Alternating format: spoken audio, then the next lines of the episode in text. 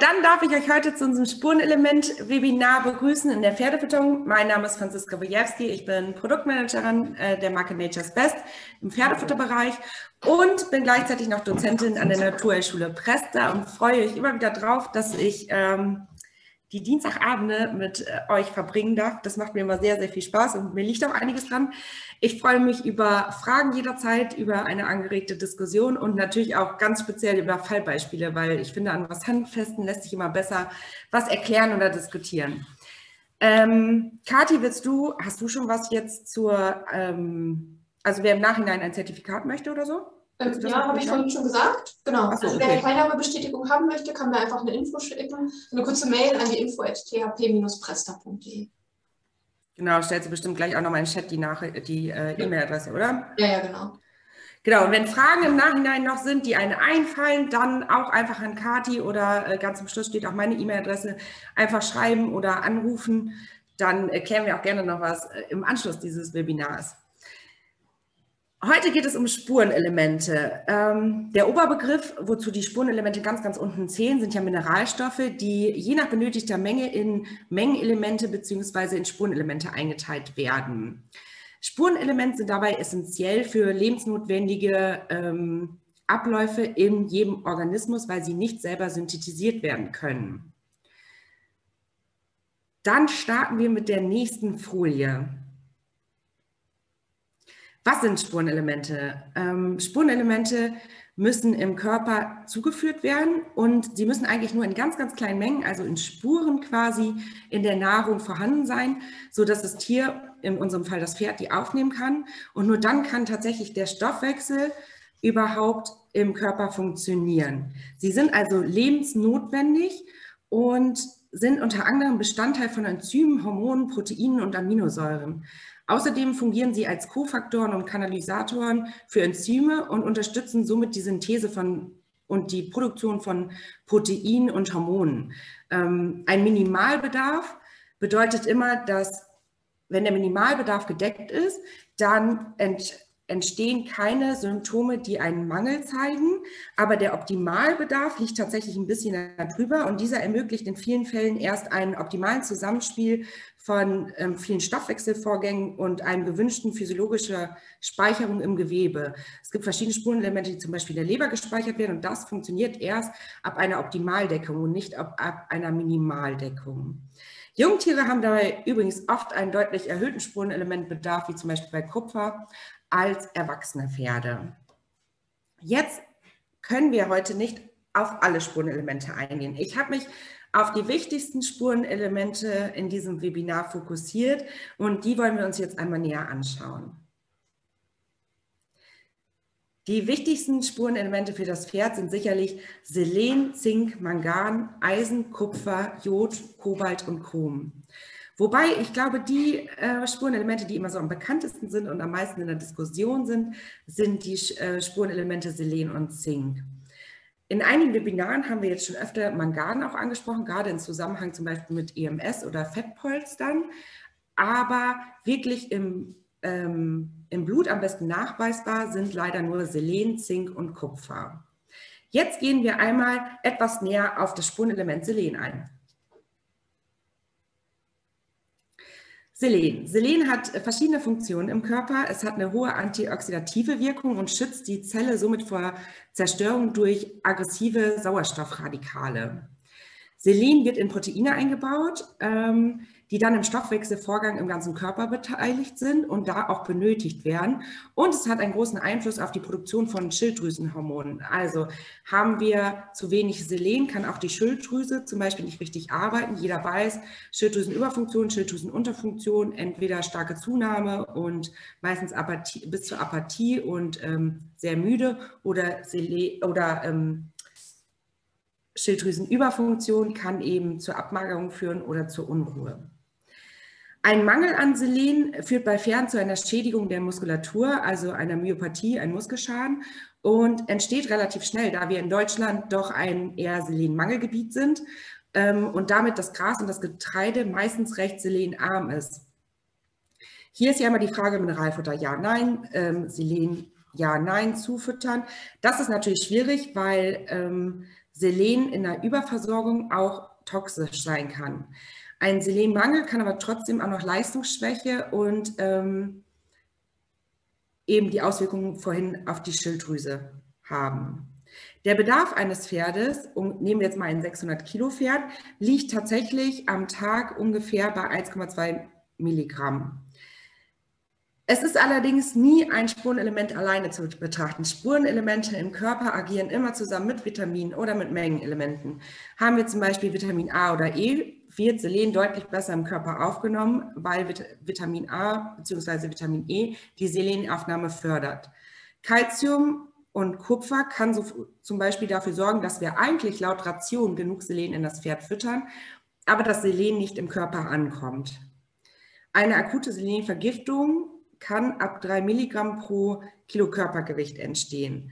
Ähm, das ist natürlich immer mit Vorsicht zu sehen, weil wenn wir uns die Pferdefütterung angucken, der eine oder andere war bei Grundlagen der Pferdefütterung, wir wissen, dass wir 80 bis 90 Prozent der Pferdefütterung besteht aus Raufutter, aus Heu, was ein großer blinder Faktor ist, den wir meistens gar nicht einschätzen können. Also wir wissen oft, ob wir aus einem Selenmangelgebiet kommen oder ob wir genug Selen ähm, im Boden haben.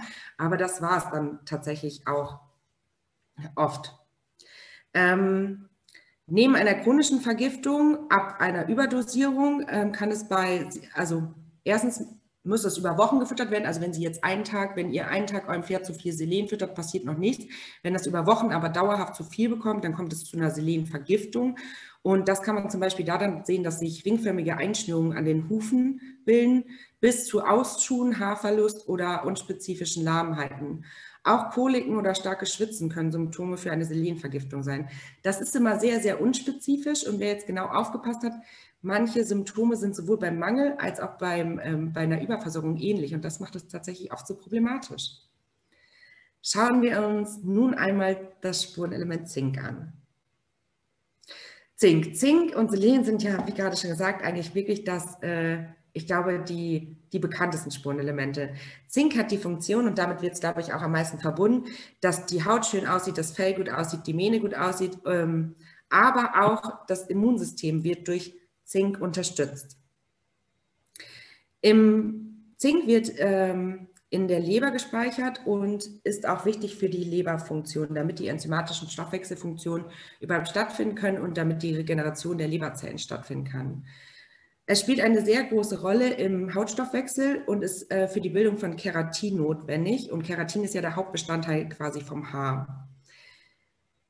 Wenn die Leberzelle, also wenn wir einen Zinkmangel haben, haben wir eine Auswirkung, dass wir ein schlechtes Immunsystem haben. Weil wenn wir jetzt darüber nachdenken, dass Zink essentiell für die Haut ist ähm, und somit auch für die Schleimhäute und Schleimhäute sitzen an jeder Körperöffnung, die bilden quasi die Barriere, dass Bakterien, Viren nicht so leicht in den Körper eindringen können. Also haben wir einen Zinkmangel, haben wir schlechte Schleimhäute, können Bakterien und Viren leichter in unseren Körper eindringen und somit ist unser Immunsystem infektanfälliger. Wir haben meistens ein schlechtes Fell, wir haben bei einem Zinkmangel eine schlechte Wundheilung und wir haben eine verminderte Regeneration und Entgiftungsleistung der Leber. Eine verringerte Regenerationsleistung und Entgiftungsleitung der Leber bedeutet natürlich im Umkehrschluss auch, äh, dass der ganze Stoffwechsel nicht mehr so aktiv ist und das Pferd quasi immer mehr zumüllt mit Giftstoffen, weil die Leber es nicht schafft, Giftstoffe aus dem Körper heraus zu katapultieren. Ein, der Bedarf an ähm, Zink liegt bei einem 600 Kilo Pferd bei 35 Milligramm pro Kilogramm Futtertrockensubstanz. Die tägliche äh, Zinkzufuhr sollte bei einem 600 Kilo schweren Pferd ähm, 1450 Milligramm Zink nicht überschreiten. Wenn wir einen Mangel haben, dann haben wir Haarausfall, struppiges Fell, glanzloses Fell, reduziertes Wachstum, verminderte Glukosetoleranz und somit zum Beispiel auch eine Fetteinlagerung oder Abrutschen in Stoffwechselprodukten.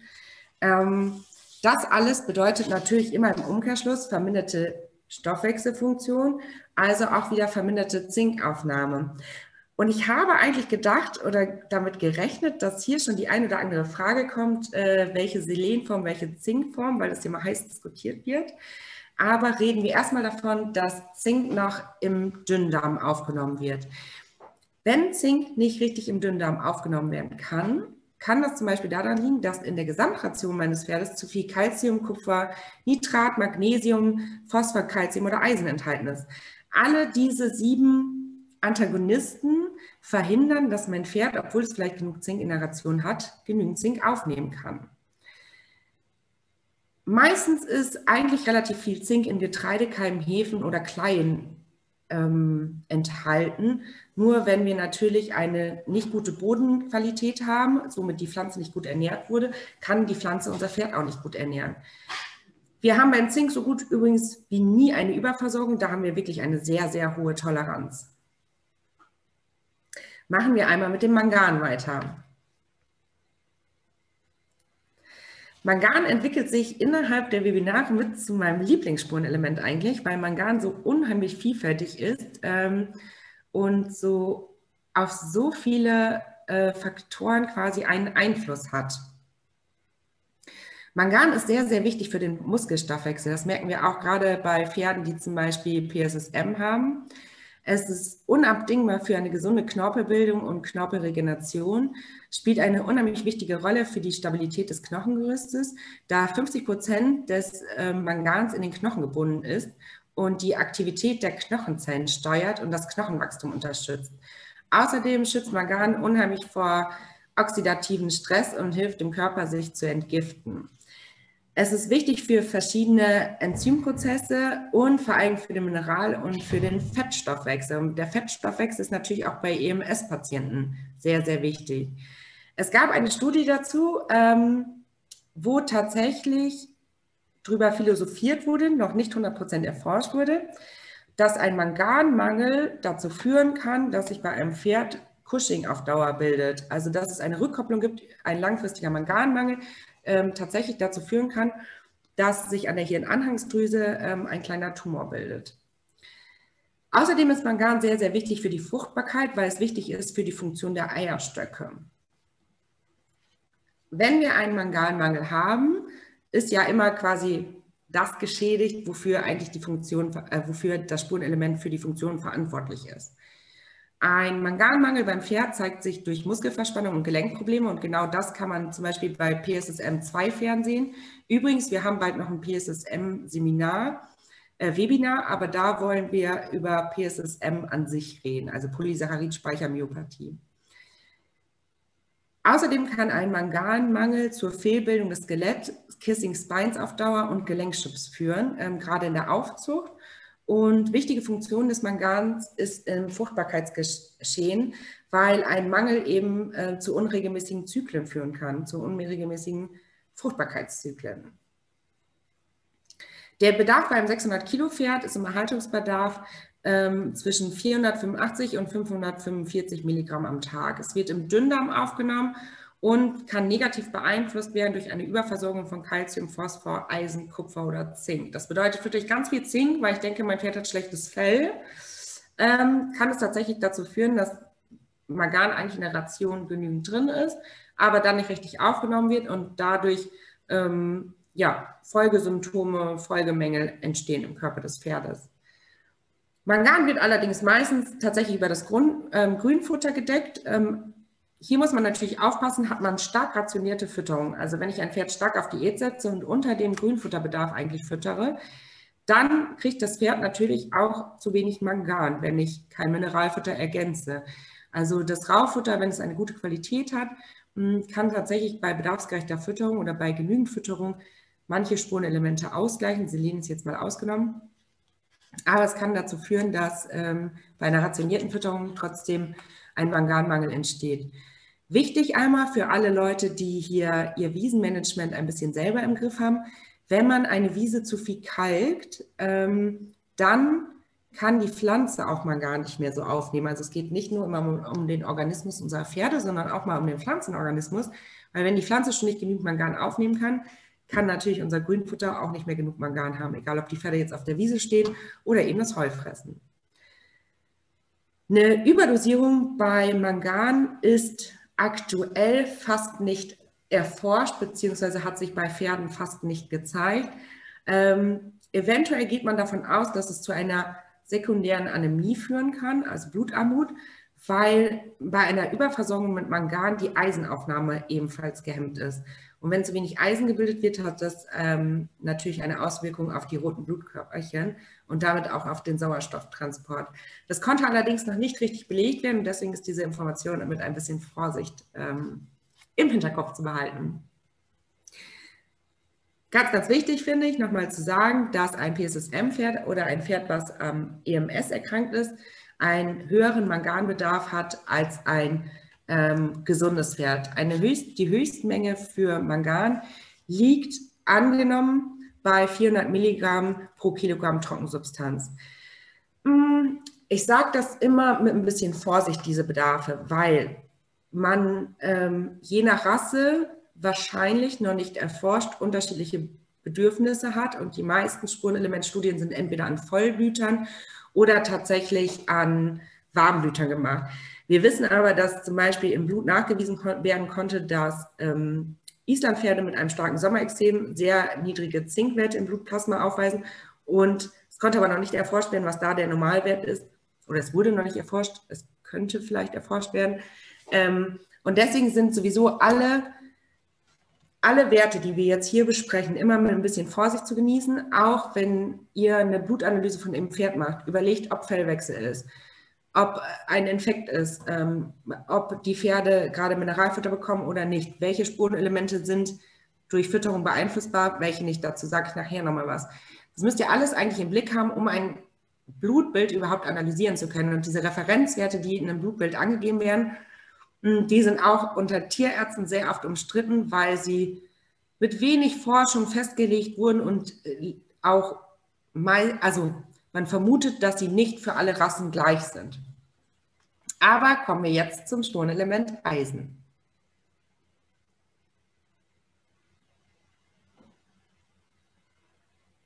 Eisen.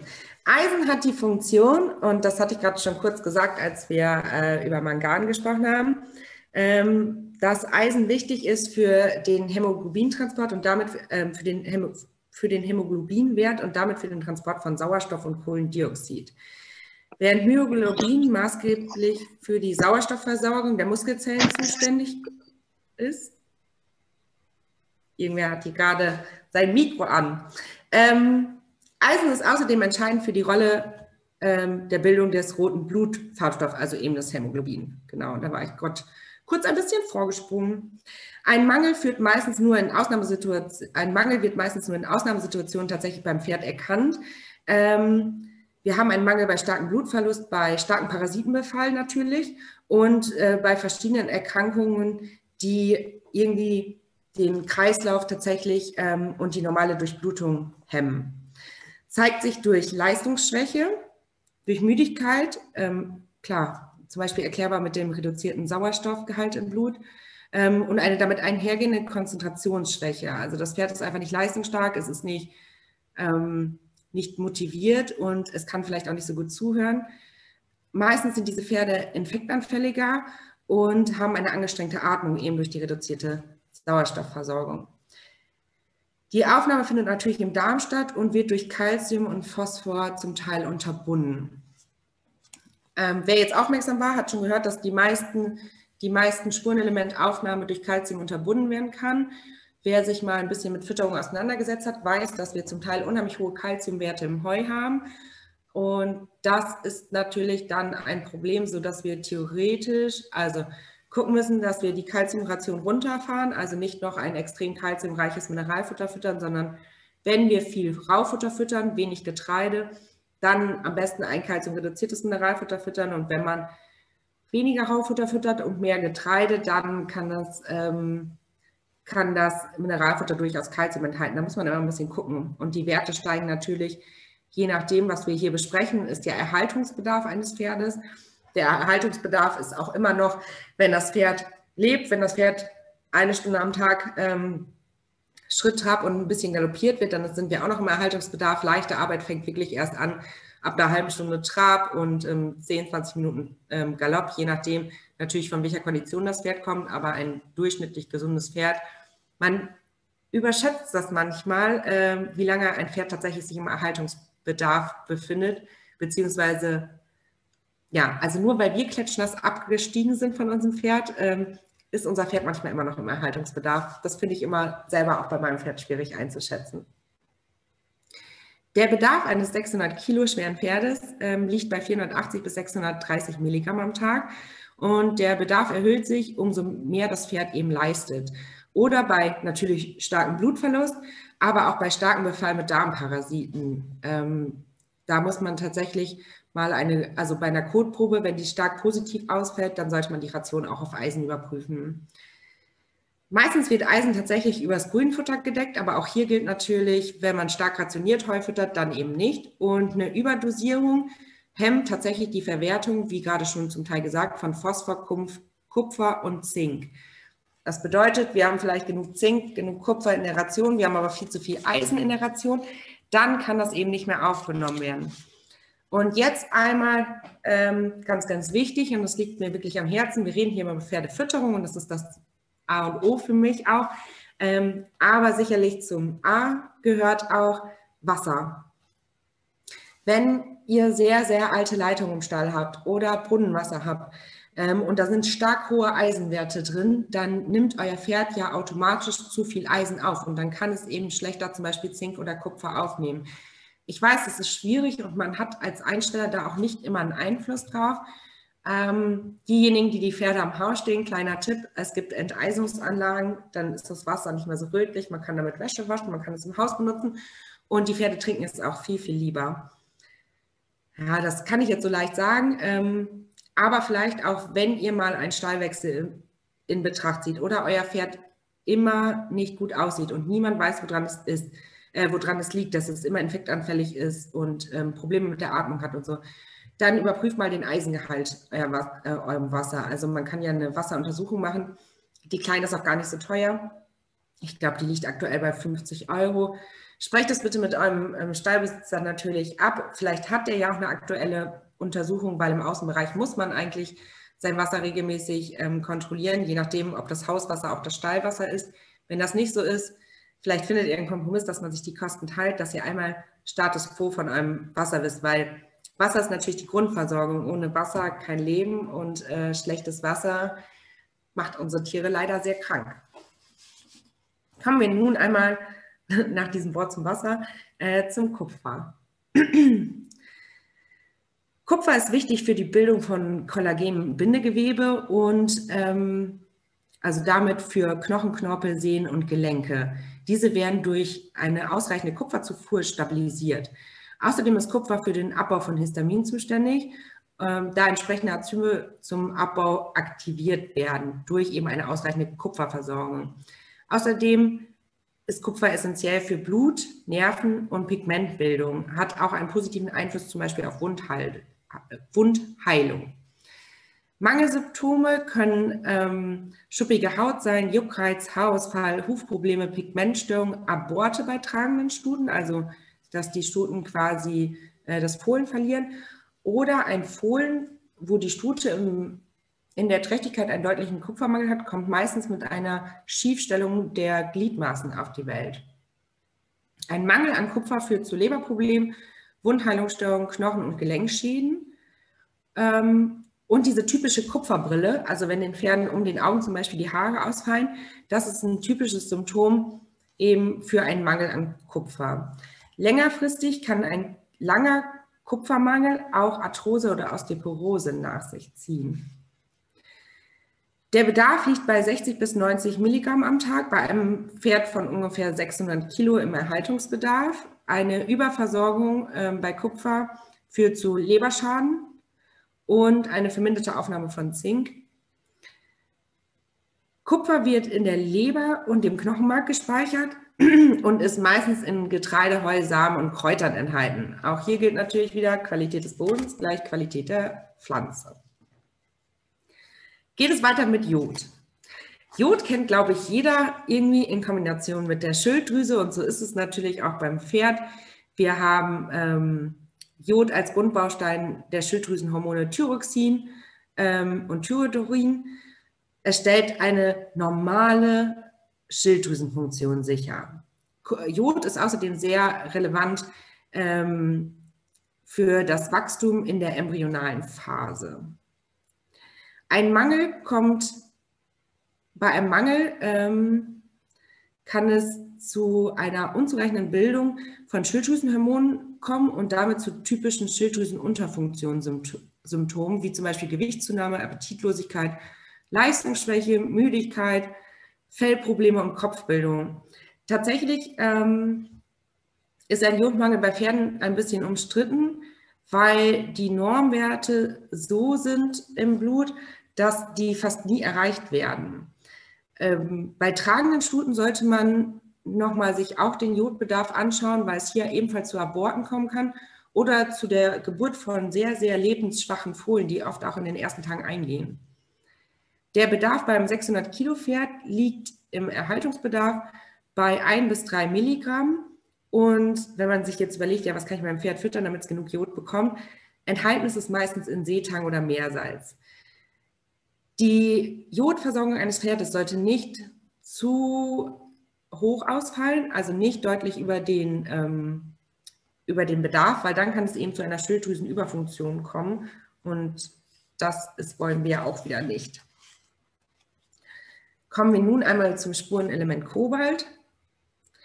Kobalt hat eigentlich die Funktion, dass es ein Zentralatom von Vitamin B12 ist und essentiell eben für die Bildung von Vitamin B12 ist. Und das hat einen Einfluss auf den Energiestoffwechsel der Zelle und unterstützt gleichzeitig die Eisenaufnahme. Ein Mangel an Kobalt kann dazu führen, dass kein Vitamin B12 mehr gebildet werden kann.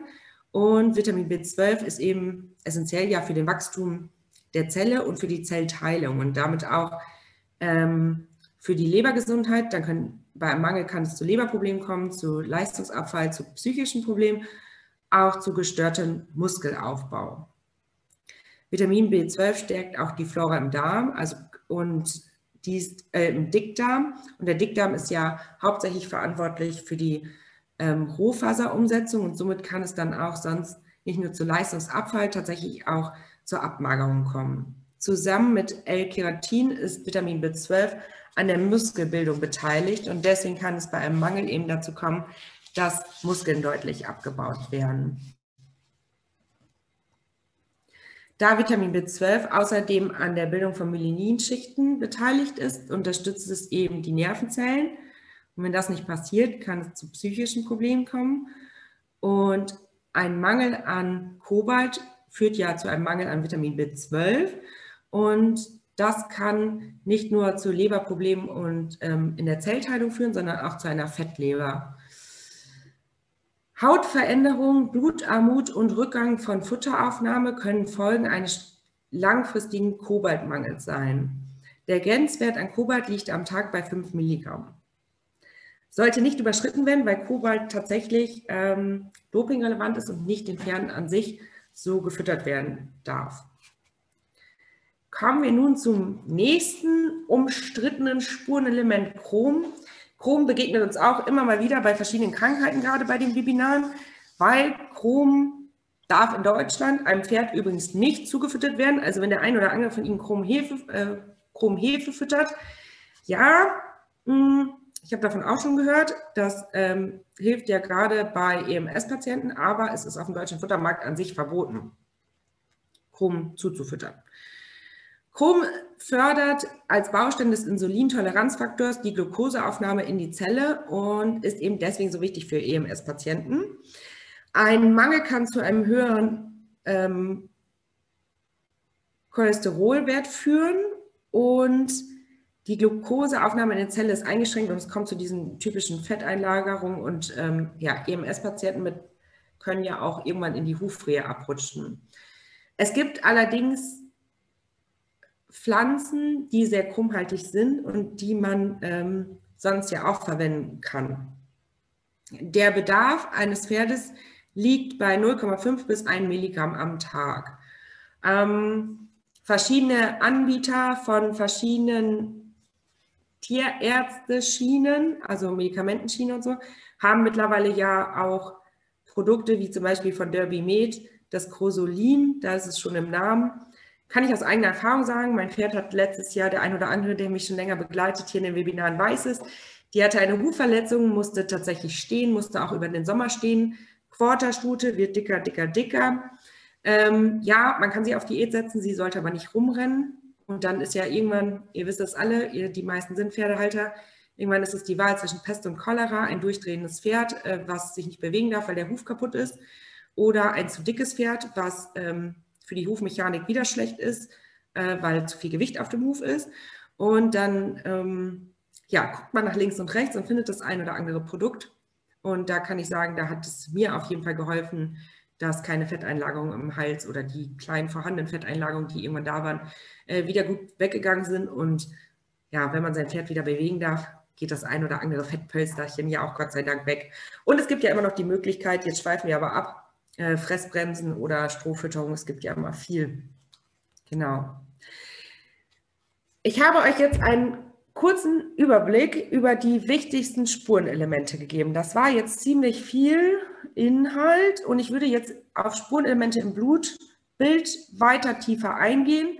Es sei denn, es gibt jetzt schon eine Frage oder eine Anmerkung. Ähm, dann würde ich die jetzt gerne klären. Kati? Also bisher habe ich nur eine Frage, die wir später klären können in der allgemeinen Fragerunde. Ansonsten ähm, bisher sind keine Fragen. Es kommt keine Frage zur Bioverfügbarkeit oder welche Spurenelement äh, Form die bessere ist? Nein. Okay, dann mache ich jetzt selber den Exkurs. Ähm, tatsächlich dachte ich eigentlich, dass ihr mir die Frage stellt. Es gibt auch immer diese Diskussion.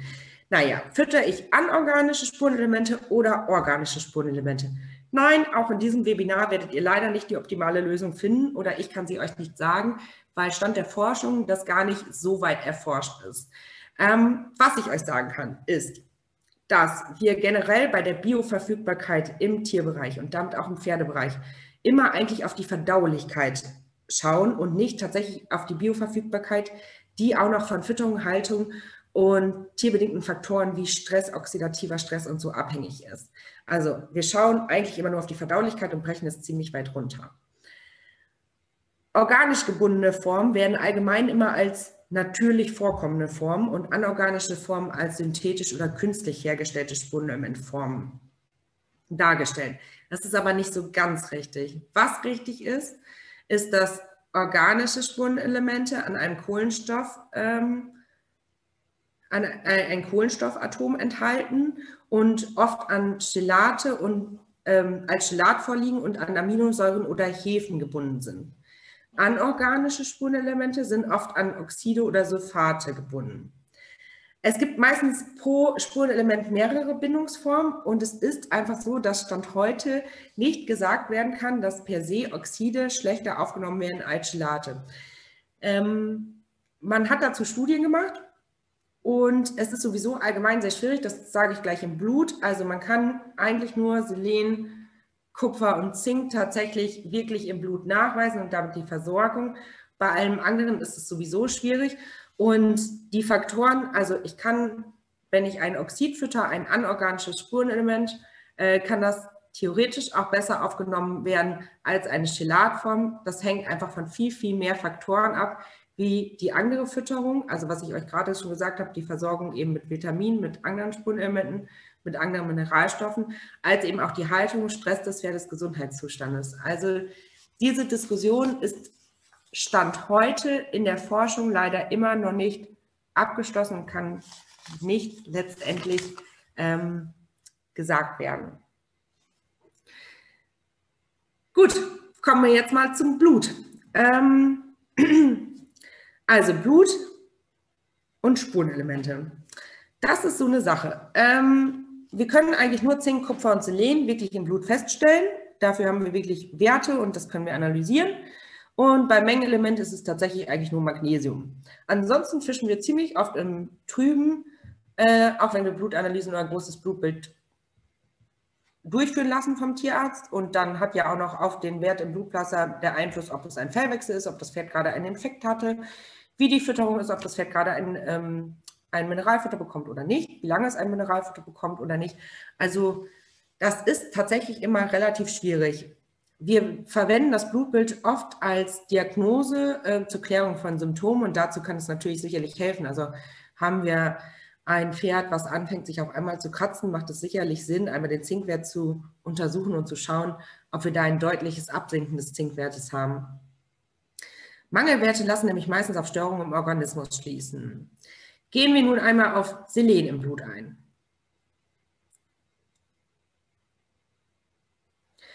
Haben wir eine veränderte Selenzufuhr, wird in wenigen Tagen diese veränderte Selenzufuhr im Blut sichtbar. Das ist nicht bei allen Spurenelementen so, aber bei Selen ist das so. Füttert man fünf Tage Selen auf einmal zu, hat es vorher nicht gemacht, wird man das ad hoc im Blut sehen. Das hat natürlich nichts über die Langzeitversorgung, also es hat keine Aussagekraft über die Langzeitversorgung, sondern es hat immer nur eine Aussagekraft über eben einen begrenzten zeitlichen Zeitraum bei Selen. Der Referenzwert liegt äh, sollte ungefähr bei 70 liegen. Ähm, man sagt aber zwischen 100 und 200 ist auch noch in Ordnung. Das kommt tatsächlich ein bisschen auf das Labor an, wo die Referenzwerte liegen. Und auch wenn ihr die gleiche Blutprobe in zwei verschiedene Labore schickt, kann es sein, dass ein bisschen unterschiedliche Ergebnisse, natürlich im Rahmen, aber es kann sein, dass die Werte voneinander abweichen. Die Ermittlung von Selen kann im Gegensatz zu Angenspurenelementen sehr genau erfolgen und die Selenfütterung ähm, spiegelt sich nicht, natürlich nicht heute sofort im Blutbild wieder, sondern äh, nach ein paar Tagen. Wir haben oft das Problem, dass ähm, Selen deutlich, deutlich unter dem Referenzwert liegt ähm, und der Referenzwert, also Werte über 40 sind akzeptabel, alles was darunter ist, sollte auf jeden Fall supplementiert werden. Im Blut sieht man sehr, sehr selten eine Selenüberversorgung. Kann aber vorkommen, wenn zusammen zum Beispiel Zink supplementiert wird, da Selenwert, ähm, da Selen deutlich besser mit Zink in Kombination aufgenommen wird und der Wert dann im Blut ansteigt. Und hier sind wir auch schon bei der unheimlich großen Schwierigkeit, äh, das voneinander abzugrenzen. Und deswegen haben wir auch ganz oft ein Selen- und ein Zinkmangel und ein Zink- und Selen-Blutbild, äh, was, wo beides im, äh, im Referenzbereich ist. Kommen wir einmal zum Zink im Blut. Zink hat einen sehr, sehr großen Einfluss auf die Gesundheit, das hatte ich vorhin schon gesagt. Ähm, Zinkmangel kommt sehr, sehr häufig vor. Und nach einem festgestellten Zinkmangel und einer anschließenden Supplementierung muss man bis zu einer neuen Blutprobe vier Wochen tatsächlich eigentlich in der Regel warten, weil der veränderte Zinkhaushalt sich im Blut erst verzögert darstellt. Ein Zinkmangel mit einer gleichzeitigen Entzündung ähm, bedeutet eigentlich, dass ähm, da Zink in der Leber gespeichert wird und der Zinkgehalt im Blut dann noch niedriger ist, noch geringer ausfällt. Wichtig ist hier, dass wenn wir eh eine Entzündung im Körper haben und der Zinkgewert dann sich noch deutlich niedriger zeigt, als er vielleicht normalerweise in der Versorgung ist mit der Fütterung, die wir aktuell fahren, wir hier Zink nicht zu sehr supplementieren, also nicht zu sehr zufüttern, weil das natürlich auf die Leber geht und die Leber das abbauen muss. Ein erhöhter Zinkgehalt im Blut ist eher selten, ähm, habe ich tatsächlich in der Praxis sogar noch nie erlebt. Der Referenzwert liegt zwischen 500 und 1300. Wenn ein Pferd eine deutliche Infektion hat und mit hohem Fieber oder ein starker Sommerextrema ist, dann sieht man fast immer im Blutbild in Bezug auf Zink einen sehr, sehr niedrigen äh, Blutplasmaspiegel. Es konnte in einer Forschungsarbeit ähm, und hier sind wir jetzt nämlich bei der Diskussion, deswegen wollte ich sie vorhin führen, äh, zu den anorganischen und organisch gebundenen Spurenelementen. Es kam in einer Forschungsarbeit dazu, dass man nachweisen konnte, dass Zinkchelat, Sulfat und Laktat, also Zinkchelat, Zinksulfat, Zinklaktat, nach kurzer Zeit einen Einfluss auf den Blutplasmaspiegel nachweisbar war nach Supplementierung. Allerdings hat man in diesem Versuch auch Zinkoxid gefüttert und hier konnte man nicht in kurzer Zeit einen Einfluss auf den Blutplasmaspiegel ähm, feststellen. Wie gesagt, die Forschung ist hier sicherlich noch nicht am Ende und es ist ein großer Forschungsbedarf. Kommen wir nach zwei Spurenelementen, die wir im Blut nachweisen konnten, nun zum Spurenelement, was wir nicht im Blut untersuchen können. Mangan lässt sich im Blutbild nämlich leider nur selten feststellen und für Pferde nach, liegen nach aktuellen Forschungsständen noch gar keine Referenzwerte vor. Also es ist auch die Frage, ähm, sind die Empfehlungen für den täglichen Bedarf wirklich die richtigen? Wenn wir gar nicht wissen, wie hoch die Werte im Blut sein sollten, also wie wollen wir das überprüfen? Wir haben für Rinder natürlich Werte und wir wissen, dass hohe Manganwerte ihren Ursprung häufig in der Rationsgestaltung und im Brunnenwasser haben. Eben, was ich euch auch zu Eisen gesagt habe, kann natürlich auch zu Mangan führen. Also ist deutlich zu viel Mangan im, im Wasser, nimmt euer Pferd das natürlich übers Trinkwasser auch auf. Das war es tatsächlich schon, was man im Bezug auf Blut und Mangan sagen kann. Und das ist wirklich nicht viel, wenn wir davon ausgehen, dass Mangan ein Spurenelement ist, was unheimlich hohen Einfluss auf Cushing, auf EMS hat und damit auch die Wohlstandserkrankungen bzw. Stoffwechselerkrankungen unserer Pferde. Jetzt kommen wir nochmal zu Eisen im Blut. Eisen weist im Blutbild selten einen Überschuss auf. Ähm, die Eisenaufnahme wird über den Dünndarm reguliert und ab und zu haben wir noch einen Eisenmangel, aber eher selten.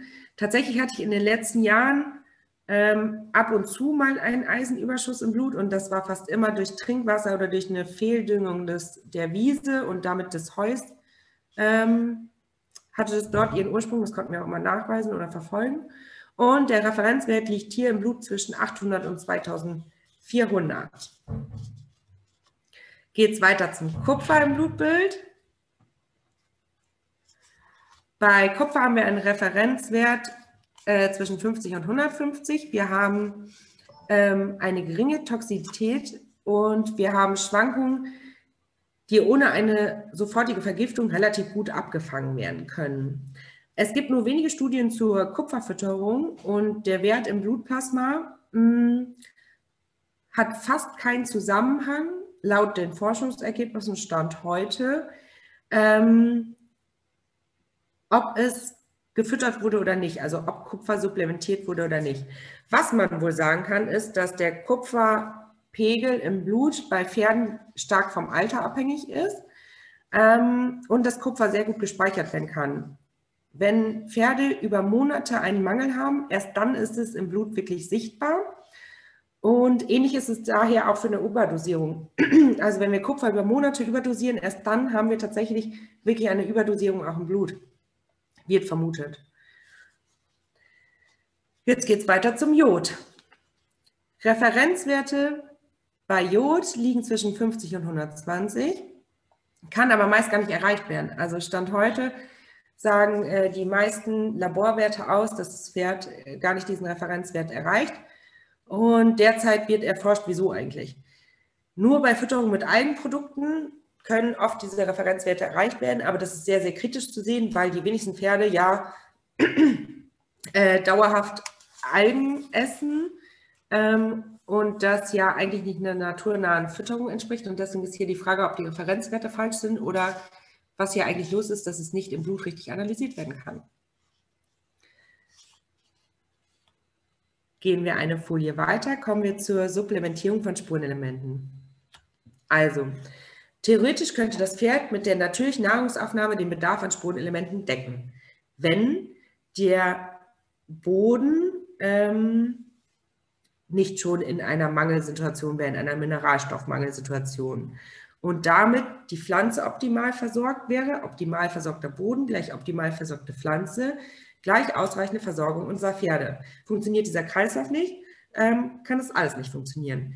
Über Mängel oder Überschüsse festzustellen, also auch im Boden oder hinterher auch im Blut, müssen immer Analysen gemacht werden. Also eine Bodenuntersuchung bei euren eigenen Wiesen macht Sinn oder eben eine Blutanalyse bei eurem Pferd.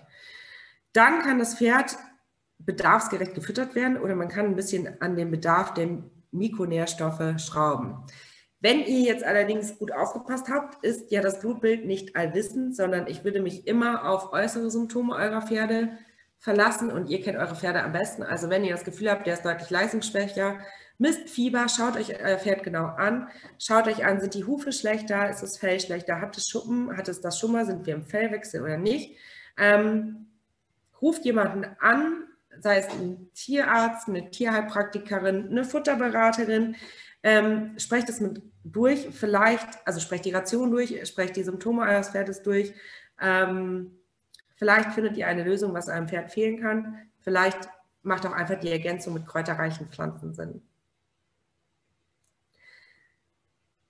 Ich habe jetzt ein paar, tatsächlich ein paar, weil wir über Spurenelemente sprechen, ein paar Mineralfutter zur Diskussion einmal mitgebracht. Als erstes das Aktiv und Fit. Das Aktiv und Fit ist kein Mineralfutter an sich, ähm, weil es ein Spurenelementkonzentrat ist. Dieses Produkt hatte genau die Aufgabe, eben Pferde Spurenelemente zu bringen, weil die Mengenelemente meistens mit dem Grünfutter ausreichend gedeckt sind. Dieses Futter ist getreidefrei, melassefrei und angepasst eigentlich an Extensivrassen, also Tinker, Friesen, Shetlandpferde, alle Pferde, wo wir Stand heute vermuten können, dass sie durch ihre Herkunft einen höheren Spurenelementbedarf haben und einen geringeren Energiebedarf. Ich würde ein Spurenelementkonzentrat wie dieses, äh, übrigens Empfehlung 25, äh, 25 Gramm für ein Pony bis Kleinpferd 50 Gramm am Tag für ein Großpferd und dann wird kein Mineralfutter zusätzlich gefüttert, also ist nicht nötig. Ähm, ich würde so ein Mineralfutter auf jeden Fall oder ein Spurenelementkonzentrat wie das Aktiv und Fit immer zu Zeiten des Fellwechsels füttern. Wir hatten ähm, vor zwei Wochen, glaube ich, das Webinar Fellwechsel und der Fellwechsel ist einfach die belastendste Zeit für unsere Pferde, in der die Pferde auch einen deutlich höheren Bedarf an Spurenelementen haben. Und genau in dieser Zeit macht es durchaus Sinn, Mineralfutter bzw. Spurenelementkonzentrate zu füttern, je nachdem, wo er Pferd eben seine Schwachstelle hat. Ähm, wir können mit dem Aktiv und Fit eben die Spurenelemente generell hochboostern in unserem Pferd und eine individuelle Bedarfssituation des Pferdes decken. Also das ist sicherlich ein kalziumarmes Mineralfutter und wer vorhin aufgepasst hat, deswegen ein Futter für eine heulastige Fütterung mit kleinen bis gar keinen Krippenfuttermengen. Ich habe euch aber auch das Mineralfit noch mitgebracht. Das Mineralfit ist ein Mineralfutter, was man aus der Hand füttern kann, gerade für Pferde im Affenstall oder in der Gruppenhaltung, die eben nicht täglich rausgeholt werden und gefüttert werden, sondern wo man ähm, vielleicht im Vorbeigehen oder wenn man E-Zirzensik macht, ähm, eh ein Leckerli füttert oder im Vorbeigehen, wenn man es im Offenstall besucht, ein Leckerli füttert. Der Mineralbedarf eines Pferdes ab anderthalb bis zwei Jahren ähnelt dem eines erwachsenen Pferdes und ähm, somit können auch Jungpferde sehr, sehr gut mit dem Mineralfit einfach aus der Hand in der Aufzucht versorgt werden, weil es ist unheimlich wichtig, dass Pferde abfohlen an ähm, oder gerade das, was ein Pferd in seinen jungen Jahren an Mangelsituationen hat, kann man später im Alter ähm, oder in, in der Hochzeit quasi, in der Leistungszeit fast nicht mehr ausgleichen. Deswegen gerade die, gerade die richtige Fütterung von ähm, Zuchtstuten und von Fohlen muss immer sehr, sehr gut bedacht werden. Ich habe auch noch ein Bio-Pferdefutter mitgebracht für die unter euch, die ähm, ihr Pferd in einem Biobetrieb stehen haben. Das ist ein biozertifiziertes Mineralfutter, fressen die Pferde unheimlich gut, kann man so aus der Hand füttern ist für Reitpferde und Reitponys, ähm, ist von der, ähm, von der Zusammensetzung sicherlich ein Futter, was man auch gut zu einem Krippenfutter dazu füttern kann. Also wenn das, wenn das Pferd ähm, viel Heu bekommt, eine Handvoll Hafer bekommt und Bio-Natur-Mineralpellets, dann ist es aufeinander sehr, sehr gut abgestimmt. Was ziehen wir jetzt eigentlich als Fazit aus unserem heutigen Kurzwebinar zum Thema Spurenelemente? Also, es ist ein kompliziertes Thema und jedes Spurenelement hat fast auf jedes Spurenelement Einfluss und jedes Mengenelement hat auf jedes Spurenelement Einfluss und die Vitamine auch noch. Und da wir im Spurenelementbereich sind, brauchen wir nur eine Spur, um alles richtig zu machen oder eine Spur daneben liegen und schon sind wir wirklich daneben. Ähm, eine natürliche Aufnahme kann kaum oder nur schwer ermöglicht werden, wenn die Pflanzen sich in einer Mangelsituation befinden. Und da wir zum Beispiel in einem Selenmangelgebiet leben, ist es hier wirklich schwer, das Pferd bedarfsgerecht zu füttern. Nur geringe Menge an Spurenelementen sind notwendig, ähm, aber diese eben sind essentiell lebensnotwendig für das Pferd.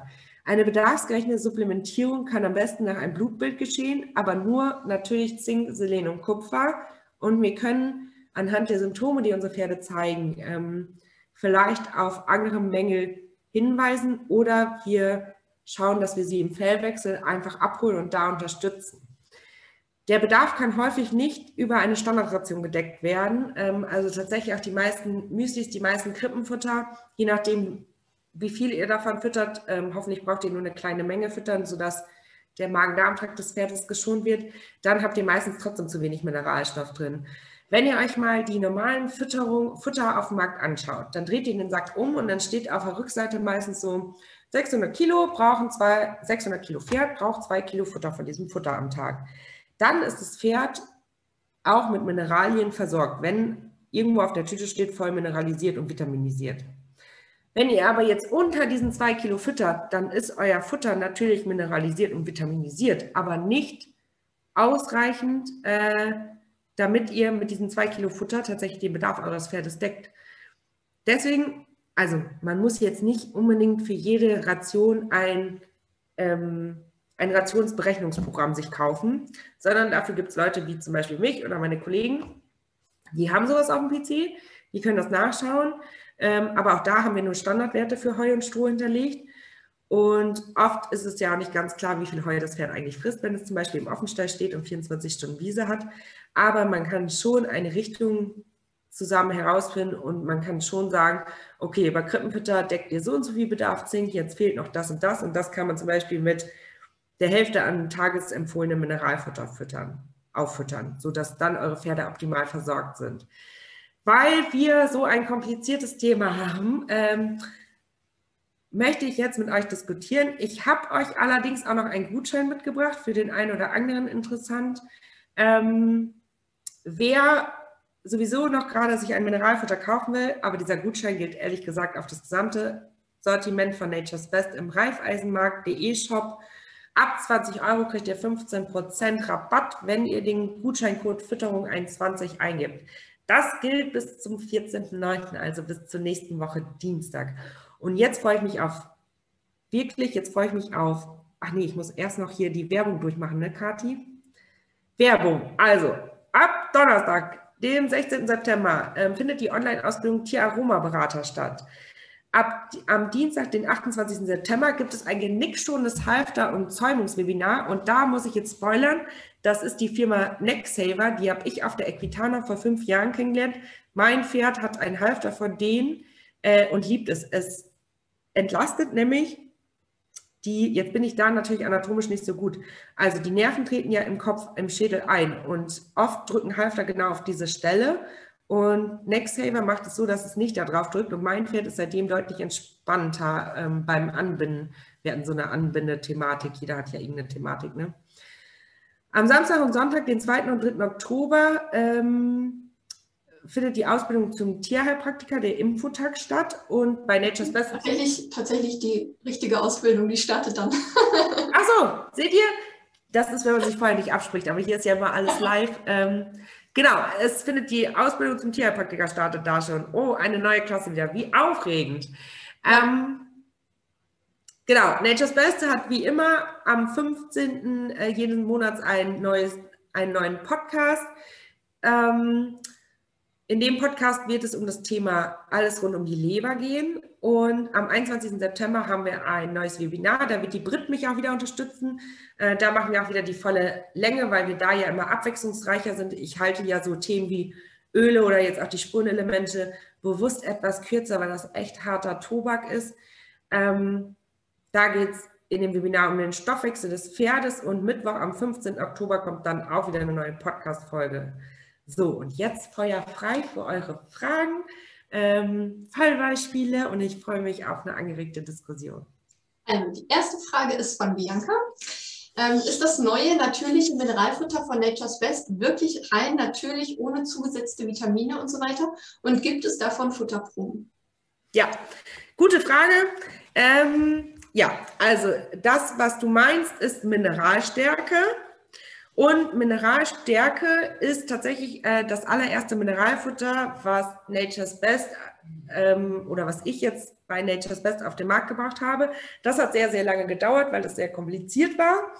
Ähm, ich habe keine Vitamine, keine Mineralien, keine Spurenelemente zugesetzt, sondern die Mineralien, Spurenelemente und Vitamine wurden jetzt mittlerweile anderthalb Jahre, wurden die Inhaltsstoffe immer wieder so gemischt, äh, damit hinterher dieses Ergebnis der analytischen Bestandteile rauskommt und nur noch im normalen Rahmen schwankt. Also natürlich, ihr wisst es selber, jede Aronia-Beere, jede Hagebutteschale, äh, jede Hagebutte hat ein bisschen anderen Vitaminbedarf und ein bisschen anderen Spurenelementgehalt. Ähm, und somit variieren die Mengen im minimalen Maße, aber mit der abgestimmten Rezeptur, wie gesagt, anderthalb Jahre Entwicklung, liegen hinter uns, haben wir es geschafft, dass bei Mineralstärke wirklich nichts mehr ähm, synthetisch zugesetzt ist, gar nichts mehr.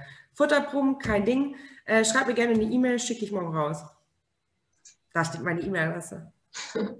Dann die zweite Frage von Nadine. Sind das Mineralfit und das Bio-Naturmineral auch kalziumarm? Mineralfit und äh, Bio-Naturmineral-Pellets sind kalziumreicher als das Aktiv und Fit.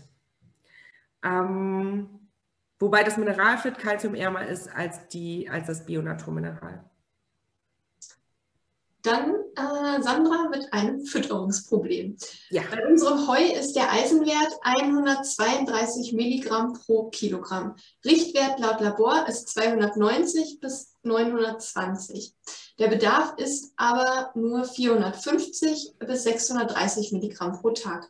Ich komme bei 10 Kilogramm Heu auf 1320 Milligramm. Noch weniger Heu kann ich nicht geben, da kriegt mein Pferd die Krise und meine Rationsberechnung wirft es völlig durcheinander. Ja, und das meinte ich jetzt mit den Rationsberechnungsprogrammen. Das ist tatsächlich auch schwierig, weil, ähm, also erstens kann man das ein bisschen beruhigt sehen, weil eine Heuanalyse, selbst wenn es eine Sammelheuanalyse ist, man kann davon ausgehen, auf einen Hektar Wiese hast du wahrscheinlich mindestens 20 verschiedene Eisenwerte. Also wird, es, ähm, wird der Durchschnittswert wahrscheinlich hoffentlich niedriger sein, ist aber auch ein Blick in die Glaskugel. Wo kommt das Heu her? Habt ihr das selber ähm, angebaut? Habt ihr irgendwie Einfluss auf die Flächen? Könnte man eine Bodenprobe nehmen, ob der Boden so eisenhaltig ist oder ähm, wurde das bewässert und das Wasser war so eisenhaltig? Können wir hier eine Ursachenforschung stellen? Gibt es die Möglichkeit, irgendwie ähm, Heu mit einem niedrigeren Eisenwert einzukaufen und das zu mischen. Ich weiß, das ist unbequem. Ähm, stimmen sonst die Werte der Ration? So viele Fragen. Ne? Vielleicht mag Sandra sich eben freischalten mit dem Mikro. Ich glaube, das ist einfacher. Ja. Mal schauen. Ja, das ist natürlich Worst Case, Sandra. Wenn du jetzt noch eisenhaltiges Wasser hast, kriegen die Pferde auch das eisenhaltige Wasser zu trinken oder ist eine Enteisungsanlage da? Oh, das Mikrofon geht noch nicht. Wird noch nicht freigeschaltet. Und jetzt ist das Mikrofon ganz weg. Ähm, aber sie schreibt gerade, das ist vom Bauern. Wir haben hier sehr eisenhaltiges Wasser, sonst alles sehr gut. Also wenn Eisen jetzt sehr hoch ist und die Pferde keine deutlichen ähm, Symptome haben, sodass sie... Und sie hat eine Enteisungsanlage. Sehr gut. Sehr gut. Also das ist tatsächlich richtig wichtig, weil wir wissen jetzt, dass die Pferde schon mal vom Trinkwasser her nicht überdosiert werden und je nachdem, wie niedrig die Enteisungsanlage den Eisenwert ähm, legt, kann man da den Eisengehalt dann im Trinkwasser ähm, vernachlässigen. Es ist hier natürlich die Frage jetzt, ähm, ob das, also ob Eisen schon die Aufnahme von angesprochenen Elementen gehemmt hat und irgendein Pferd tatsächlich schon Symptome hat, weil, also Blut, alles gut, Analysewerte, alles gut. Ähm, ich muss aber auch sagen, dass ein Pferd, was gar keine Symptome an irgendwas hat, also Pferde sind ja Meister da drin, schwierige Situationen auszugleichen, sowohl extrem, also natürlich extreme Mängel ähm, als auch extreme Überdosierung, wenn es kurzfristig ist. Jetzt ist natürlich die Frage, war das Heu immer schon sehr eisenhaltig? Sie schreibt noch gerade, die Blutwerte sind sehr gut, die, Werte, die Pferde wirken fit. Ich gucke mal einmal, ob ich, ob, ich das, ob ich sie so freigeschaltet kriege. Sie schreibt gerade, das war die erste Analyse. Sandra, warst du dabei, als die Probe gezogen wurde? Wurde die punktuell gezogen oder aus ganz vielen verschiedenen Heuballen? Weißt du das?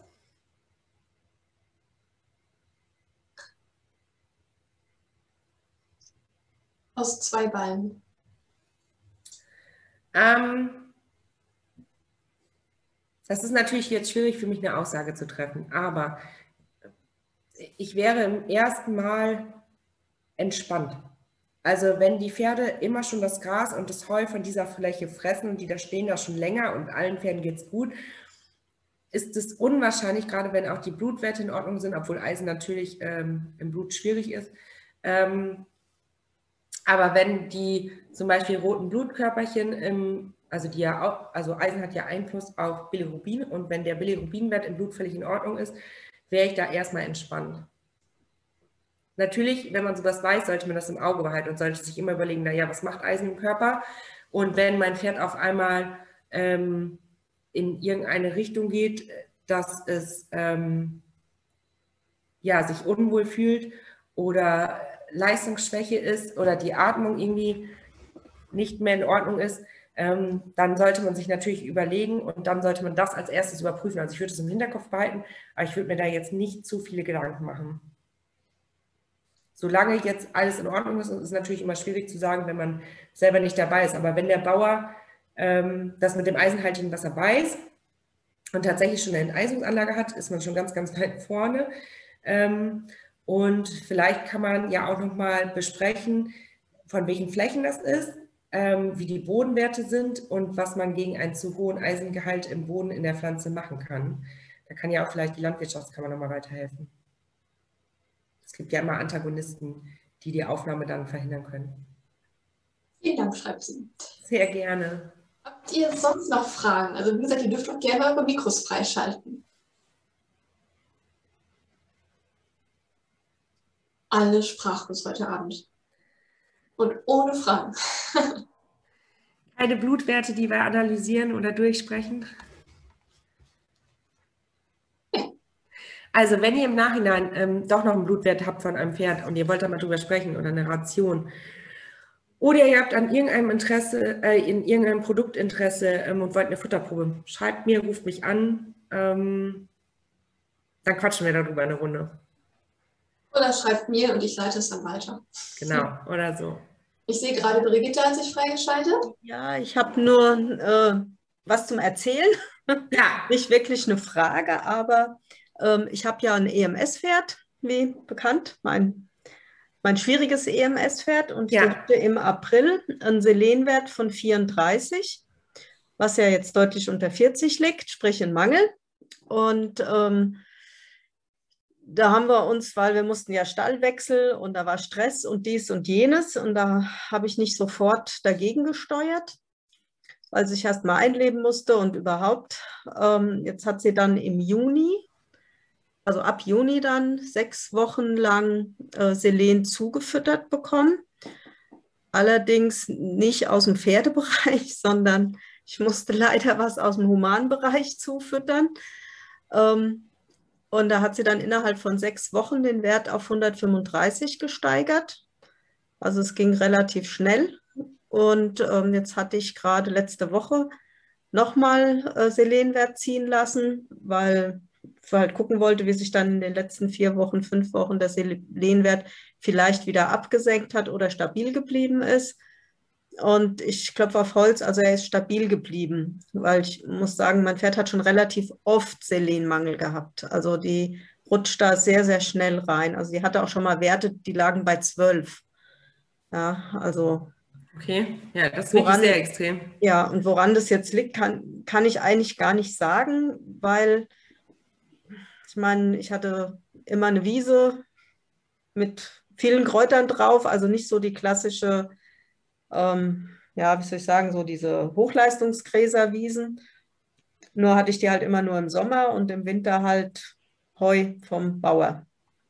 Aber wenn die Böden zum Beispiel ein deutliches Selenmangelgebiet wurde, mhm. äh, waren und da wurde nie ähm, was gegen ausgebracht, dass der Boden weiter in diesem Selenmangel bleibt. Genau, das ähm, ich halt, weil das wird ja. auch nie gedüngt. Also diese Wiese ähm, hat auch nie eine Düngung gesehen, weder Kalk noch irgendeine andere Düngung.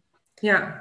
ja. dann kann das gut sein, dass einfach die Pflanze gar keine Möglichkeit hatte, Selen zu liefern als Futtergrundlage. Ja. Ne? Dadurch kommen oft so Mangelsituationen. Das hat gar nichts unbedingt mit ähm, irgendwie schlechter Heuqualität zu tun. Das hat mhm. einfach was damit zu tun, dass die Pflanze sich schon nicht vernünftig ernähren kann. Ähm, ja, und dann halt das Heu, also was die Pflanze nicht essen kann, kann das Heu halt irgendwie auch dann geben. Ja, ja genau. Ja. Kann die Pflanze nicht weitergeben, ne? Aber finde ich sehr interessant. Aber auch ja ein gutes Beispiel, wie gut man äh, Selenmangel ausgleichen kann ne? Mhm. und wie schnell ja auch im Gegensatz ja. zu anderen Spurenelementen. Und jetzt andere Spurenelemente habe ich, also ich hatte im April ja dieses große Blutbild machen lassen. Mhm. Ähm, da war Selen halt das Einzige, was im Mangel war. Alles andere war ganz gut. Auffällig waren halt die Leberwerte, also die, die Cholesterinwerte. Mhm. Die waren hoch und man hat sie auch angesehen. Sie hatte damals wieder überall so Fettpolster, wo keine hingehören. Ja. Und ähm, auch Einblutungen in den Füßen, also in, in, den Hufen, in der Sohle. Okay. Ähm, ja, das war dann auch der Grund, warum ich den, den Hof dann gewechselt habe. Ja, ja, sehr gut. Weil das ging da gar nicht mehr. Aber sonst ja. eben erst jetzt im Griff? Ähm, ja, im Prinzip schon. Also sie, also sie kriegt jetzt halt ihre 10 Kilo Heu gefüttert in 24 Stunden, rationiert auf sechs Mal am Tag. Mhm. Ähm, und halt Bewegung, Bewegung, Bewegung. Ja, ja. darf halt leider auf dem Hof nicht auf die Wiese weil die Wiese ist gar nichts für sie und ähm, steht halt in Einzelhaft mit Partner links und rechts. Blick auf die Paddocks. Ja, und wenn ich oder jemand anders den nicht rausholt, steht sie halt in der Box. Das ist halt der Nachteil. Aber sie hat einen Paddock an ihrer Box. Ich sage immer Zimmer mit Balkon. Und ja, und dann ist ja irgendwann auch die Wahl zwischen Pest und Cholera. Also ich mhm. kann dir das ähm, mit dem Chrysolin nur nochmal empfehlen ähm, da von der Bemüht. Damit habe ich letztes Jahr meine mhm. Studie über den Sommer bekommen. Das ist natürlich kein Allheilmittel, das ist jetzt ein Erfahrungswert. Ja. Ähm, aber es gibt ja auch, ich weiß nicht, also es gibt ja bei EMS auch zum Teil Erfolge mit Mönchspfeffer. Ähm, ja, da gibt es halt. Ja, sie frisst es ah. schon. Ah. Also sie, sie kriegt es, aber so richtig fressen und helfen tut, also positiv helfen tut sie erst, seitdem ich den Mönchspfeffer im Garten habe und ihn praktisch die Frischpflanze mit den Samen fütter. Weil die Produkte, die ich kaufen konnte, also mhm. zum Beispiel auch Novalis, es wird ja sehr von Tierärzten empfohlen, mhm. ähm, was so bei Cushing auch gerne gegeben wird, ist für sie alles nichts, weil die Proteinwerte zu hoch sind mhm. ähm, und die Rohfaserwerte zu hoch sind. Also sie ist da extrem empfindlich. Ja, also ja. ich habe da zwar noch so ein anderes Mal eine Weile probiert von ähm, wie hieß das, Wettkampagne. Corticosal heißt es. Mhm. Das ging auch, aber nach zwei Jahren jetzt ähm, ist sie nicht mehr dran. Also sie hat es okay. zwei Jahre tapfer gefressen und dann hat sie es verschmäht. Also irgendwie war es dann auch nichts mehr. Ja. seit letztem Sommer fütter ich ihr das aus dem Garten. Ich muss einmal unterbrechen, wir haben nämlich noch ein paar Fragen. Ja, ja äh, eine Sache noch. Ähm, Sprich mal mit deinem Tierarzt durch, ob ähm, es eventuell sein könnte, wenn die so einen Selenmangel hatte, ob mhm. die einen Manganmangel hat. Ob du ähm, mal ausprobieren dürftest, eine Dose Mangan von irgendeiner Firma jetzt mhm. zu supplementieren. Ähm, das würde mich interessieren, ob du damit die Fettpolster in den Griff kriegst. Weil ja. tatsächlich hatten wir es jetzt schon in der Praxis. Mhm. Ähm, okay. da musst du dir deine Ration einmal angucken und einmal vielleicht mit dem Tierarzt oder du schickst mir deine Ration nochmal mhm. und wir mhm. gucken zusammen drüber. Wie du möchtest, ist ein Angebot, kein Muss. Aber ja. vielleicht ist das nochmal eine Lösung. Mhm. Das wäre gut. Okay, danke. Gerne. Dann Janine. Janine. mein Pferd hat EMS. Auf was sollte ich achten zwecks Futter? Und bevor du antwortest, Franzi, äh, dazu hatten wir auch schon mal ein Webinar ähm, findest du, also die Aufzeichnung ist uns auch bei uns auf der Homepage. Aber Franzi beantwortet das jetzt bestimmt auch gerne. Stimmt, wir hatten ein ganzes Webinar äh, zum Thema EMS. Auch ein sehr interessantes, ähm, interessantes Webinar, interessantes Thema. Katastrophe, wenn man ein Pferd, finde ich, mit EMS im Stall hat, weil man immer Angst hat davor, dass es äh, zu dick wird, dass irgendwann doch ein Hufreheschub kommt. Ähm, EMS ist nicht gleich EMS. Mhm. Also es gibt ja ähm, verschiedene Ausprägungen. Hm, worauf man allgemein auf den Futter achten sollte, also bei EMS ist das A und O eigentlich auch die Haltung. Ähm, also wie sieht es mit der Heufütterung aus, wie sieht es mit der Strohfütterung aus, wie viel kann das Pferd sich bewegen. Ähm, und wurde das Heu schon mal analysiert, weil tatsächlich aus den letzten zwei Sommern, da hatten wir ja mal extrem hohe Zuckerwerte im Heu, durch diesen Hitzestress haben die Pflanzen eben sehr viel Zucker eingelagert. Und das war für EMS-Pferde natürlich eine Katastrophe, was sich dieses Jahr durch den nicht vorhandenen Hitzestress eigentlich wieder regulieren sollte. Und wer mit dem Heuschnitt lang genug gewartet hat, sodass die Blüte eigentlich vorbei war, der hat natürlich super gutes EMS-Heu in Anführungszeichen. Möchtest du uns einmal was dazu sagen, wie dein Pferd gehalten wird? Und dann können wir einmal zusammen vielleicht überlegen. Also Janine, du darfst gerne dein äh, Mikro freischalten.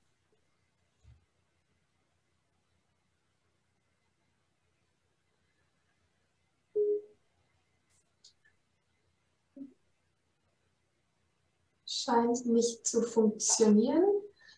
Ähm, er hat gar kein Stroh, bekommt 12 Kilogramm Heu auf den Tag verteilt, geht tagsüber auf die Koppel. Heu haben wir noch nicht gemacht. Mein Pferd steht in der Box, ist tagsüber draußen mit der Herde und steht auf Sägespänen. Und sie hat kein Mikro. Hm.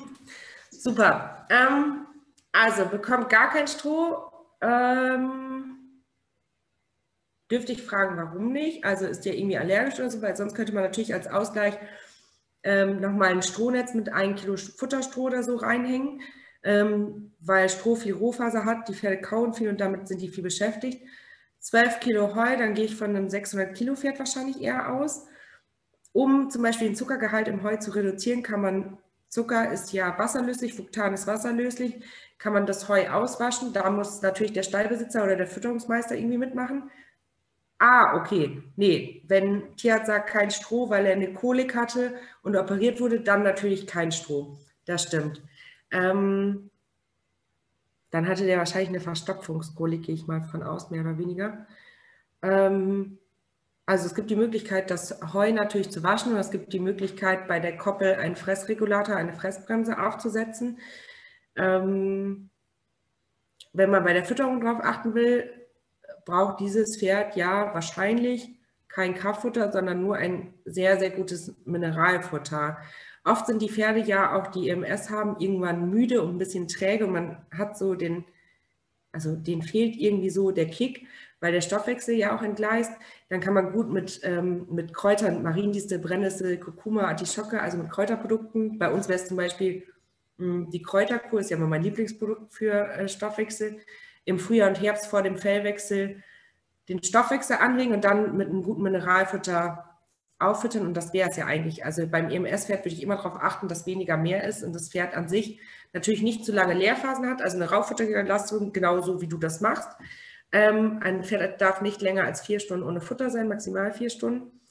Und sonst ein hochwertiges Mineralfutter. Und dann würde ich auch hier schauen, dass wirklich genug Mangan, genug äh, Zink, genug Selen vorhanden ist, vor allen Dingen halt Mangan. Ähm, und wenn der trotzdem Fetteinlagerung hat, dann würde ich versuchen, hier in die Richtung zu gehen, ähm, ob der noch mehr bewegt werden kann. Ich weiß nicht, wie lange jetzt die Kolik-OP her ist und wie das alles so verheilt ist. Ähm, und sonst ob Wiese reduziert werden kann, je nachdem. Das genau. Äh, ich habe es, also die, jetzt kamen im Chat noch die Fragen von Janine einmal, ähm, ob es von den Kräutern auch Proben gibt. Ja, also es gibt nicht von allen Produkten bei Nature's Best, habe ich nicht von allen Proben vorhanden, aber von der Kräuterkur glaube ich schon. Ähm, ansonsten habe ich gerade Außendienstkollegen, die ähm, für Nature's Best auf der Amerikaner sind, beziehungsweise die haben gestern und heute bauen die auf und ab morgen startet die ja, glaube ich. Dann würde ich die fragen, dass die mehr Proben vor Ort auf der Messe abfüllen und sobald die dann aus Augsburg wieder da sind, würde ich dann diese zuschicken. Ähm, und die nächste Frage war von Jenny, was bedeutet vor dem Fellwechsel, also von den Monaten her? Der Fellwechsel startet im Juni bzw. im Dezember, also macht ihr die Kräuterkur am besten sechs bis vier Wochen vor Dezember, also zum Beispiel den gesamten November oder den gesamten Mai. Dann seid ihr immer gut im Fellwechsel, ähm, startet ihr dann gut, aber ihr könnt auch die Kräuterkur im Juni machen, beziehungsweise im Dezember und so im Anfang des Fellwechsels. Der Fellwechsel fängt viel, viel früher an, als ihr alle denkt und als man selber aussieht wie ein Pferd einen Satz, bevor wir mit den nächsten Fragen weitermachen, einen Satz zu den, zu den ähm, Proben. Ihr dürft mir natürlich auch gerne eine, ähm, eine Mail schicken, wenn ihr eine Probe haben möchtet, aber bitte mit der Erlaubnis dann da drin, dass ich auch eure Adresse dann an Nature's Best weitergeben darf. Ne? Oder ihr schreibt ähm, direkt an Franzi eine Mail. Ja, und genau, und Adresse ist immer super gut, aber schreibt auch einen Vor- und Nachnamen hin, weil natürlich duzen wir uns hier mega gerne, ähm, aber manchmal kriege ich dann nur einen Vornamen und ich kann so schlecht auf das Paket anschreiben, den Vornamen nur schreiben. Nächste Frage von Nadine. Eignet sich das Aktiv und Fit kompakt auch für Eczema, ausschließliche Heufütterung ohne Gras? Super, ja. Ähm, kann man so aus der Hand füttern? Also je nachdem, wenn das Pferd Kräuterfütterung kennt, das ist ähm, Aktiv und Fit hält auch ein paar Kräuter. Deswegen empfehle ich immer jedem, jedem, mit jedem Produkt empfehle ich übrigens immer, erst mit einer kleinen Menge anzufangen. Also bei Aktiv und Fit habt ihr ein Kleinpferd, sollt ihr 25 Gramm am Tag an, ähm, füttern. Fangt bitte mit ein oder zwei Pellets, also mit so einer Prise Pellets an und steigert das von Tag zu Tag. Dann nehmt ihr eure Pferde einfach in diese Geschmackswelt der Kräuter und der Bitterstoffe auch mit. Und ja, empfiehlt sich gerade eben für Extrempferde, ähm, weil die ja generell einen höheren Spurenelementbedarf haben. Und Eczema würde ich auch tatsächlich mit dem Aktiv und Fit im Fellwechsel ähm, höher dosieren. Also habe ich da ein Kleinpferd, würde ich ähm, anstatt 25 Gramm schon so an die 30, 35 Gramm gehen. Nächste Frage. Mhm. Welche Pflanzen enthalten Chrom?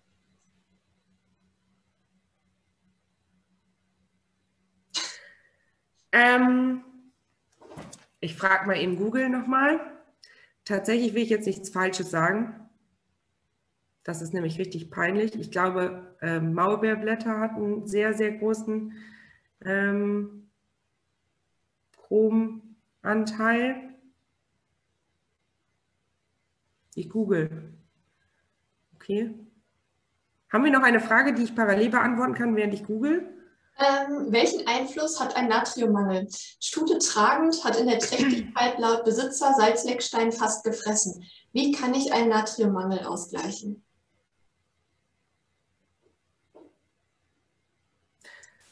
Äh, Sportstute vorher gewesen. Also normalerweise ähm, ist ein Natriummangel, ähm, hat Auswirkungen ja auf die Nervenzelle und die, ähm, die Leistungsfähigkeit und viele Pferde, nein, Freizeitpferd schreibt sie. Freizeitpferd. Ähm, viele Pferde, die einen Natriummangel haben, sind ja oft nämlich im Sport und starken Schwitzen ausgesetzt. Also war das dieses Jahr oder war das im extrem heißen Sommer letztes Jahr? Hatte die Stute vielleicht keinen Sonnenschutz auf der Wiese? Das war 2020, 2021. Also im Sommer 2020, das war ja noch der extrem warme Sommer, heiße Sommer, könnte ich mir vorstellen, wenn die Stute einfach zu sehr der Hitze ausgesetzt war. Ähm,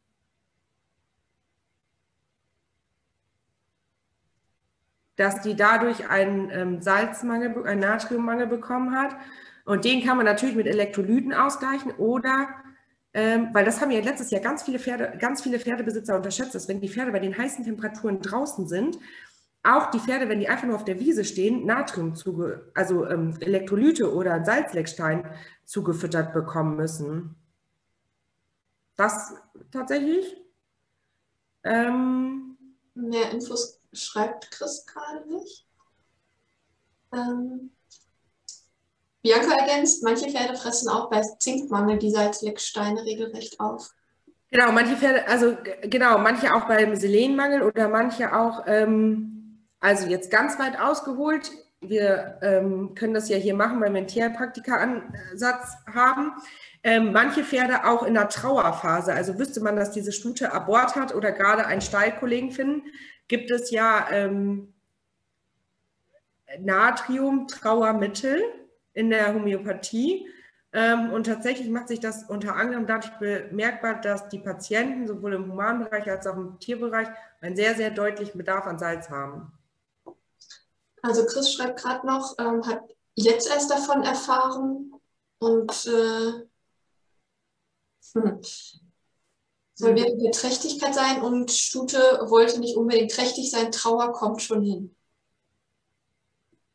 Kann, ja. Also kann alles, muss nichts, kann tatsächlich da ein äh, seelisches Problem sein. Wir haben das zum Beispiel bei Menschen, die ganz stark trauern, dass äh, manche anfangen, alles äh, zu versalzen. Ähm, und dann gibt es ja mehrere Sprüche so mit salzigen Tränen und dass man das ausgleichen muss. Ja, aber das kommt tatsächlich hin äh, mit dem homöopathischen Mittel, dass das dann ist Aber das ist natürlich, wir sind hier im Pferdefütterungsseminar jetzt gerade, äh, Webinar, aber das ist äh, genau einfach ein anderer Ansatz, der durchaus sein kann. Es kann aber auch sein, dass der Sommer einfach sehr heiß war, die Stute sich zu wenig unterstellen konnte, dadurch einen extremen Elektrolyteverlust hatte und deswegen näher an den Salzwerkstein gegangen ist oder dass die Stute gar kein Mineralfutter bekommt und einfach einen deutlichen Mineralspurenelementmangel hat, weil natürlich in der Trächtigkeit, in dem die Stute in sich ein neues Pferd herstellt, ähm,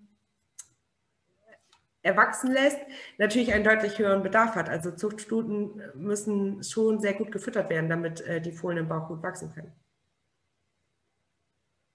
Da müsste man jetzt tatsächlich ein bisschen mehr Hintergrundinformationen haben. Dann wird mir das ein bisschen einfacher fallen, das alles jetzt zu sagen. Wer sich so für, die, für, die, für den Einstieg in diese, in diese Trauergeschichte, also beziehungsweise in das Denken von der TCM interessiert, ich mache jetzt wieder ein bisschen Werbung, da habt ihr auch ein, äh, ein Webinar, eine Webinaraufzeichnung bei uns auf der Homepage. Ähm, Einstieg in die Elementenlehre heißt das. Also wer sich dafür interessiert, da geht es um, um dieses, naja, chinesische Denken. ist auch ganz spannend. Also chromhaltige Pflanzen, äh, Zimt. Zimt ist ja auch bei EMS fern, stimmt, da hätte ich auch von alleine drauf kommen können, großes Ding. Heidelbeerblätter, Hirten, Täschelkraut, Artischocke oder auch Boxhornkleesamen. Und jetzt lacht ihr, aber natürlich den natürlich höchsten Gehalt äh, an Chrom hat natürlich Melasse, ne? Deswegen ist ja Melasse ist ja auch immer so umstritten, das ist ja eines meiner Lieblingsdiskussionspunkte, weil 2% Melasse über ein Müsli ist eigentlich gesünder als irgendein äh, Obst oder so da drin, weil Melasse das Produkt auf natürliche Weise konserviert und man dadurch Konservierungsstoffe, die eventuell zu einer Übersäuerung des Pferdes führen, sparen kann. Und Melasse hat eigentlich so einen hohen Chromgehalt, dass Melasse gar nicht so eine große Auswirkung auf den ähm, auf den äh, Glukosespiegel hat auf den, und nicht so eine hohe Insulinantwort und deswegen nicht so schädlich ist wie allgemein gedacht. Und Melasse besteht auch nur zu 50 Prozent aus Zucker. Also wenn zwei Prozent ähm, in einem Müsli Melasse sind, dann ist im Endeffekt davon nur 50 Prozent Zucker und das ist bei der Menge zu vernachlässigen. Aber das ist ein anderes Thema, aber das diskutiere ich gerne. Dann nochmal zurück äh, zu Chris, zu dem, zu dem Salzpferd. Wie würdest du grob einen Natriummangel ausgleichen? Salzleckstein rein oder wenn weiterhin Stein gefressen wird, einen Teelöffel Salz zugeben? Ich würde tatsächlich eine Blutanalyse einmal ziehen. Ähm, alleine auch, ist die Stute wieder tragend oder war die nur letztes Jahr tragend? Ist das Fohlen gesund zur Welt gekommen?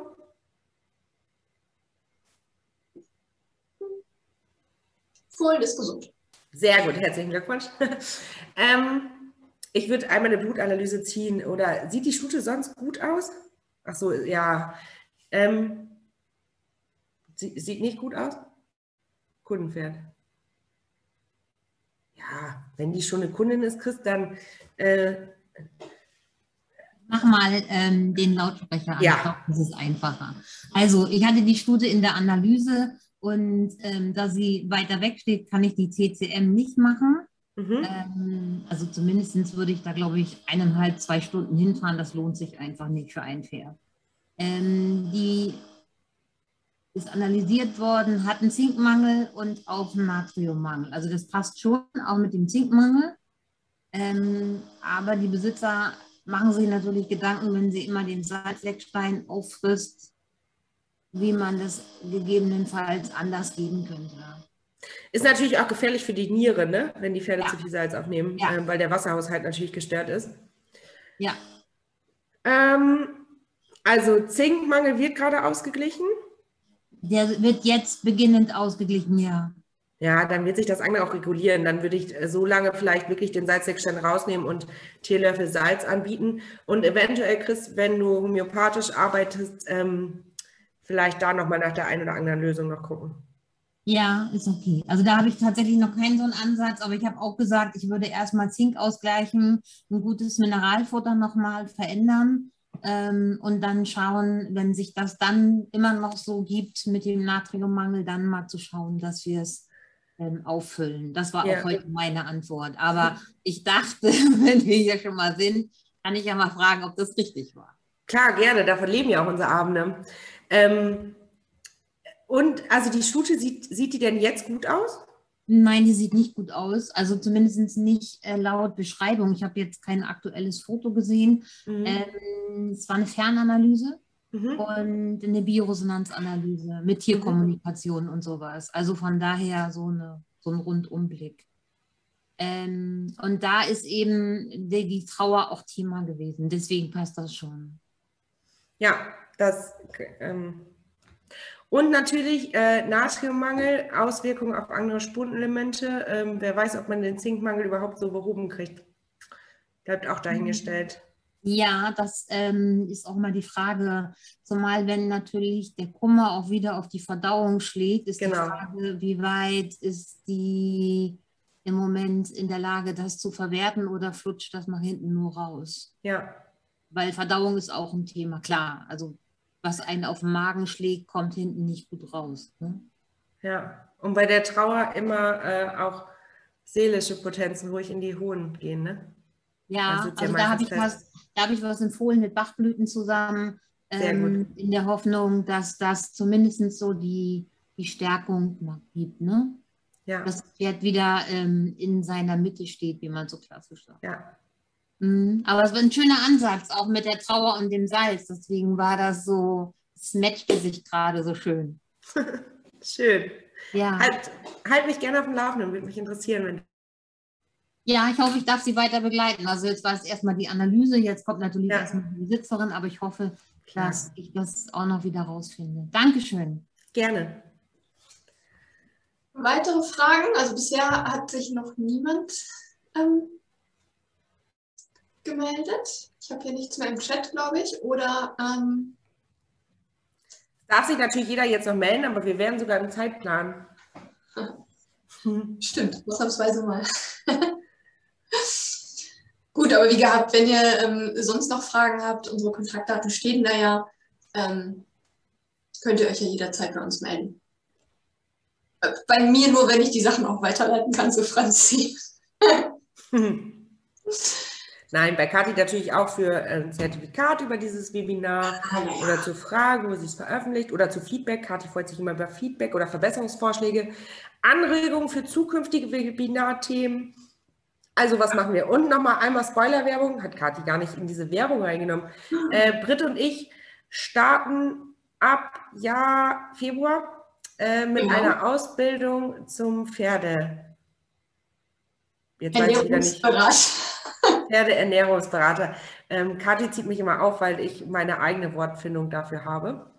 Aber genau, wenn ihr Lust habt, euch da tiefer weiterzubilden, ähm, nehmen wir euch auf eine tiefere Reise mit. Genau. Aber sonst wünsche ich euch jetzt einen wunderschönen Spätsommerabend, äh, den ihr hoffentlich genießen könnt. Und ich freue mich, euch beim nächsten Webinar zu sehen. Mir hat es Spaß gemacht. Ähm, einen schönen Abend noch. Meldet euch, wenn was ist. Tschüss. Tschüss.